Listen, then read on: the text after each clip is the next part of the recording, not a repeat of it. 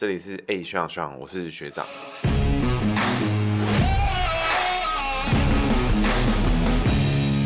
哎，大家好，这里是 A 学长学长，我是学长。今天是我们二零二二台北市市长候选人系列的第二集。上一集我们就已经先讲了参选几率比较低，但是出来选最好看，大家最喜欢少女们疯狂的吴怡农。那我们这一集就要来讲说民进党。现在看起来就是呼声比较高，而且看起来明显是有人在后面操盘造势的。这个卫福卫福部部长陈时中，他首先比较被大家关注，比较被大家知道，也是从这次防疫开始，他的这个声量才整个爆起哦。所以他的成名之路算是近年少见的啦，就是先出任政务官啦，然后因为大型的国家型灾难啊，全球的灾难，因为他处理的很好，因为他进退得宜，而且工作公众的表现上面发言也很好，然后成名。因为近年来这种人是很少啦，大部分都。都是因为有大型灾难，然后全部人露出马脚，然后就别扛了这种，这种是比较多啦。比如说像是马英九的在大型灾难的时候，然后就说啊，我把你当人看啊，什么什么什么，然后或是死掉了，然后默哀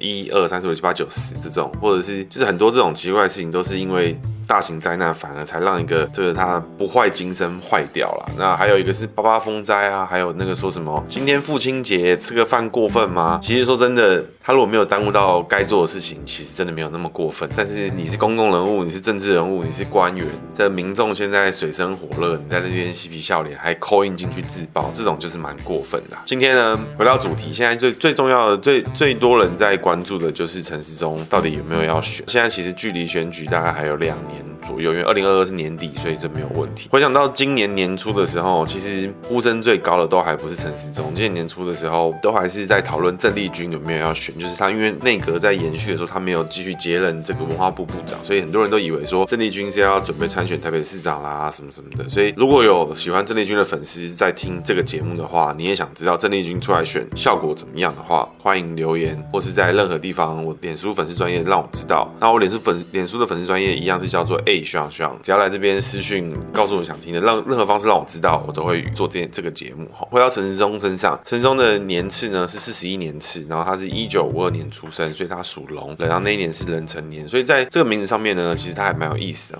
因为大部分的大部分的元素，大部分他使用到的字都是蛮不适合他的。所以呢，我们就现在开始来解答的情况。他的名医就是那个时，那个陈时中的那个时，时间的时哈。这个时呢，左边有个日，那个日呢是他全身上下名字里面最强的地方哦。因为为什么呢？因为我们前面有提过，龙逢日月土猪，因为他属龙，然后也碰到日，就就会土猪，所以他这个这个部位是非常好。他的个性啊，异性缘就会很好，而且容易逢贵人。而且呢，因为他的属性上面他是日属火，他这里面日属火的情况下，他就会对他的本身个性乐于奉献、牺牲奉献的这一种，而且是好的，不会像有些生肖是牺牲奉献完之后他不开心这种，所以他也一定他也很疼他的另外一半。这边要补充哈，很多人以为姓名学上的异性缘好是那种就是罗志祥的 style，就是想干就干，那个来不停，或是这个丁云公这种四处播种的玩法哈。其实姓名学上的异性缘好这一块的是指的是利己啊，也就是说他的另外一半对他会很有帮助，或者他女朋友或者是他的老婆很有帮助。但现在他已经结婚了，所以就是老婆明显对他是有帮助的人，而且可能也是他很重要的这个这个支柱支撑的力量啊，心灵上或金钱上我不是很确定，但是他就是老婆是对他来说是很有帮助的一块。现在台面上几乎能听到直接听到陈时中老婆以陈时中老婆身份出现的消息是没有，Wikipedia 就维基百科上面是有提到说这个人是谁。看名字的话，他叫做这个孙婉，孙婉玲的婉是王字旁。然后林也是王字旁，还有个令，所以一定也是很强势的另外一半啦。两个人的名字的组合啊，在工作上面、职业上面聊起来是非常非常的合得来，因为两个人的个性的工作上面是有互补到的，而且有可能是欣赏对方在工作上的样子，互相的吸引。但是个性上看起来呢，因为陈时中的。十那个右边那个寺庙的寺，这里面呢含着小的意思。那大生肖逢小就会有下克，就个性也比较硬。所以这边呢的相处模式其实就还蛮有意思。我就要特别替陈世忠老婆这个帮 QQ 一下，因为当时在交往的时候，很有可能他觉得陈世忠不是一个。这么硬的一个个性，但是其实陈世忠内在藏一些蛮硬的个性，所以说陈世忠就是一个标准的包装与内容物不符啦。乍看之下，你会觉得他很低调啊，他很憨厚老实啊的这种感觉，但他其实内心里面藏了一些强势固执的想法在心里面。所以同样呢，我们可以很快对比一下，就是说在政治上面的对手来讲。国民党也会犯了这样的错误，或者是其他的其他的人也会犯了这样的错误，其他政党，那大家都会觉得说啊，这个陈世忠老实人啊，然后就是弄他，或是直接整他，或喷他，他都不会怎么样，或是他也没办法去反击，以为他是幕僚型的角色。那陈世忠确实是一个，就名义上言，他是一个非常出色的幕僚，但是发现他觉得是这是幕僚型的角色之后，他就用力给他。撞下去，给他戳下去之后，发现哇，陈世忠这个人是个免礼针啊！以为看起来是一包乖乖绿色的那种嬉皮笑脸的，打开里面是鲱鱼罐头，直接照到你头晕哦，直接照到你脑袋都晕掉，因为它里面其实个性是很硬、很有 style 的。为什么寺庙的事会给他？有这样下课，有这样固执的个性哈，这边可以快速的说明一下，就是可以举例一下啦，那就是说大生肖逢小，像是馆长有没有？馆长这么威风，全身都是刺青的人，然后你送礼物给他，你送他 Hello Kitty，你送他小东西，你送他刺青，因为刺青，但是刺杰尼龟在上面，然后呢，你你送他围巾。上面没有，上面没有骷髅头，没有什么，没有什么刀枪，没有什么龙虎，只是单纯的丝绸。哇，这么威风的人身上放这种配件，他一定全身上下不对劲，很容易起起笑。这就是一模一样的概念。所以大生肖，你碰碰到小的东西，碰到小的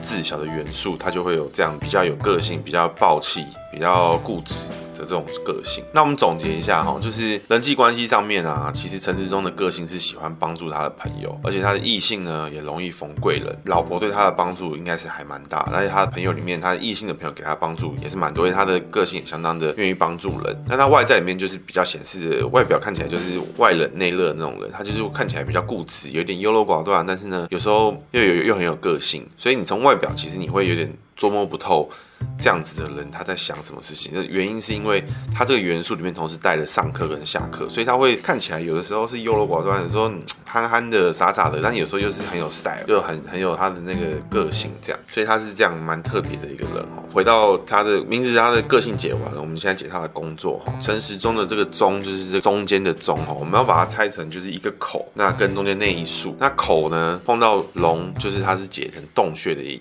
思哈。那个那根一竖。这样竖下来的那个东西就是一条蛇，哎，一条蛇这样直直的爬在那边的意思哦。那因为它这个“中”这个字，它有含中中间东南西北中，有没有打麻将？我们说东南西北中发白嘛，就是地中间的中，所以它含有方位的时候，它有藏有这个五行的土的意思。那整体而言呢，我们就回到。它的口这个字上面，那你可以看到说龙碰到洞穴是什么意思？有没有各位有没有看过这个《龙与地下城》啊？龙这西方的龙，不是藏在洞穴里面吗？就是里面会有宝物啊，可以去里面偷些偷些东西什么的。龙碰到洞穴会怎么样呢？但就是还蛮蛮受制的意思哦。因为《龙与地下城》是西方的龙，那我们东方的龙，我们亚洲的龙哦，就在天上飞啊，飞的时候还会有祥云彩雾啊，然后会有一些角啊，或者是看起来蛮可爱的，天天上飞。它如果跑到洞穴里面的时候呢，其实代表什么意思？天上飞的跑跑进洞里面，他就是很受制，他会想很多，就像上课的感觉，他会想非常非常的多，优柔寡断啊，不知道怎么，就是这个这个也想，那个也想，谨慎，非常的非常的谨慎过头，这样。那条蛇呢？啊，龙碰到蛇是什么概念呢？就是因为自古以来呢，蛇都要蛇经过千年的修行，都要修修行成龙，就要升格，所以蛇呢，属蛇的人名字里面有龙，它就等于升格，就是会变得很不一样，变得很强，就是直接进化那种感觉。但是呢，龙碰到蛇是什么概念？陈时中龙碰到蛇就是退化概念，它就会变得一样，就是想东想西啊，这样可以吗？这样这样不对吧？这样不行吧？什么什么的。所以他的工作位里面两个位地方都是常走上课。那另外呢，土在这边，因为它是壬辰年，所以壬辰年的话就是一样含上课下课。那如果蛇的五行的走火的话，它里面还有藏一个小小的，在它的财位里面有藏一个小小的上升，但是这里面。本身还是以上课格局为优先，所以小小的一个“中”，这个简单的“中”字在陈时中身上是复杂到一个不行，有上升下有有上升有上课下课都藏在里面，所以一般直接去判断这个人的话，他真的很容易不准，很容易失准。你从外表去观察，外从他的行为去观察，你很容易失准，因为他的行为其实是蛮复杂的。陈时中的在工作位上面的格局里面，其实主要是以上课居多，主要以上课居多。那所以他这样的工作方式跟模式里面。在很好的情况，就是说他很很有自知之明，很有，然后周遭的朋友啊，周遭的同事也都很很谨慎的时候，好的情况就是处处行事谨慎，然后料敌从宽。他想很多，很焦虑啊，我这样做的好不好？我这样可以吗？他会想多方式去检查自己做的好或不好。当然，然后不好的情况呢，他就是你会觉得他这个优柔寡断，怎么龟毛到这个吹毛求疵到这个地方，然然后有的没有的一毛一大堆，很烦。但是呢，这样子的工作态度跟这样子的方式，坦白讲哦，今天真的太适合来挡这个武汉肺炎，真的太适合挡武汉肺炎。我身为一个民众，他想的一定比我多，因为我想破头，我也想不到他还有武汉肺炎可以有什么方式进来。那他受这么多专业训练，然后有这么多专业知识的人，然后又这么优柔寡断，又这么谨慎小心的人，拼了命的在思考他到底做对做错。那当然，这样对我来说是最好的，因为我就躺在家里面，你说怎样就怎样，你叫我戴口罩我就戴口罩啊，你叫我去哪里就去哪里啊，你叫我你叫我该怎样怎样，真的是超适合来作为一个流行这个武汉肺炎的这个叫什么传染病指挥中心吗？还是什么？就是真的很适合。那他的个性里面呢，除了这些东西以外，他真的很适合作为一个。幕僚的个性，他就是上课居多，但是他带了一个下课，所以柯文哲一定不喜欢这样子的人。听过我们是那个频道 intro 集在讲柯文哲那一集的人，一定也会知道说，就是我们在解柯文哲的时候，他是一个上课居多的人，含了一些下身，但是没有什么下课。回到这边，你你觉得对比陈时中跟柯文哲这两个人在荧幕上，在公众场合，在他各个地方出现的时候，你去回回看他这两个人的表现的时候，你就会发现一件具有特色的事情，就是你会觉得，哎，陈时中这个人。比较 style，比较 guts，有点硬派的感觉。那柯文哲可能就你就会觉得他就是，你有时候会觉得他可能就是个比较没有风格，他就是个路边的阿伯。当然这里最后也变成这种他打造出来的风格了。但就是你会觉得比起个人形象、个人风格里面，陈时中比较多了一个 style，一个 guts。是好是坏其实不一定，因为每个人喜欢的类型不一样，所以对比起来你会发现。在元素大部分相同的时候，多了一点点元素的时候，哎、你就知道这两个人差别在哪边。这个里面的这个硬派呢，就是来自于那个陈时中的那个石右边的那个寺庙的寺所导致，比较多了一点点固执，多了一点点下课，就是比较火爆，比较固执，然后有个性的这种感觉。所以他的名字陈时中名字一样适合当医生哦，因为下这个牺牲奉献，然后又想很多，又很谨慎，然后兼具上课下身，然后他比起来呢，他又更适合做出一种判断的类型。所以他现在。他去当官，他去做这个，其实我觉得是还蛮符合他的发展。然后我一直以来解名字都会发现到，就是名字的好坏其实都没有关系，因为你如果够努力生活，你如果够认真进进，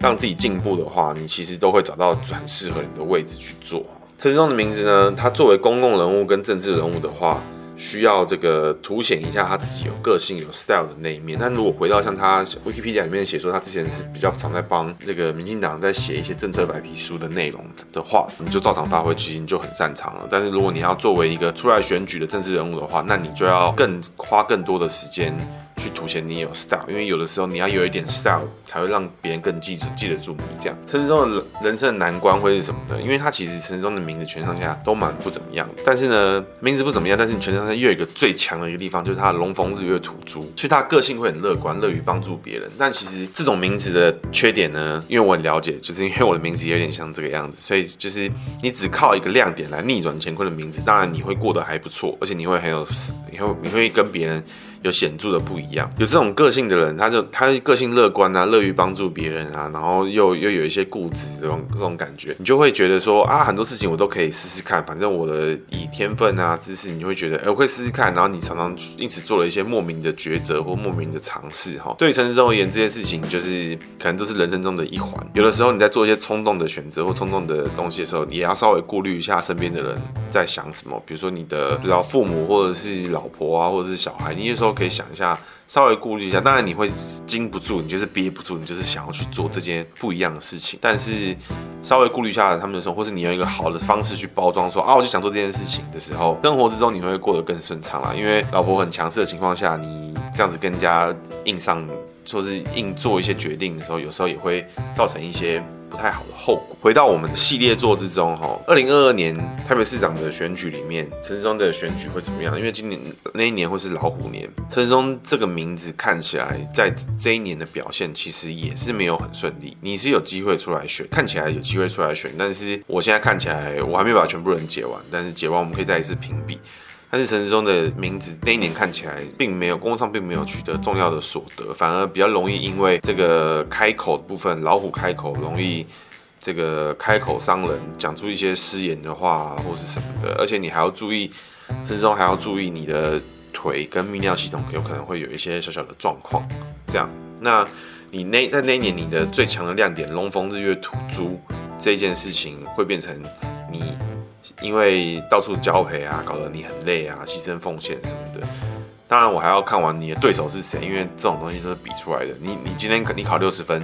就你对手考三十分啊，那那你一样是高分的。啊，你考九十九十分，结果你你每全班都考一百分，那就是你最烂的，那那还用讲？所以。这种东西是比出来的，所以新那年看起来呢，陈时中如果要选的话，他会把自己搞得超级累，会很辛苦，真的会很辛苦。政治上面来来提的话呢，陈时中算是几乎没有群众基础，也没有地方基层实力。你要选的赢的话，基本上呢，也只有台北市有这个机会啦。因为过去像是柯文哲啊，也是都是没有群众基础角色出来选，所以你就是靠党去跑基层啊，或者靠人来帮忙什么的，所以。看起来，如果要选的话，台北市市长是确实是最有机会的地方啦。以上就是陈时中的分析。如果要选的话，会超级辛苦，真的很辛苦。然后也要小心脚会下半身有一些损伤，这样真的要注意。好，那，以上就是我们二零二二年台北市长系列的陈时中这个第二集。那我们现在要进行我们学长的姓名学小技巧。